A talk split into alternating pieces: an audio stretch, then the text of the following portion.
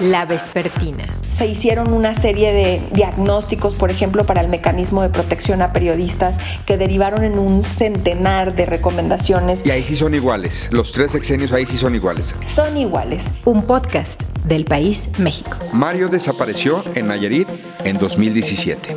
Su madre, Susana Corona, nunca dejó de buscarlo. Hay otras familias que dos, tres, cuatro, cinco, diez años sin saber nada. Por lo menos yo le doy gracias a Dios que ya mi búsqueda terminó. La Vespertina.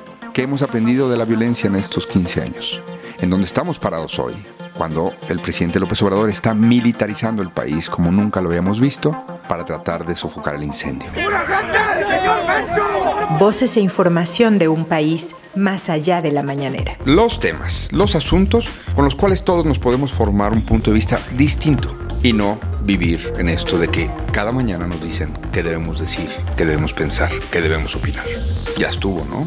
Salvador Camarena presenta charlas, datos y puntos de vista para que la conversación vaya más allá de la agenda del poder. La Vespertina, un podcast del país México.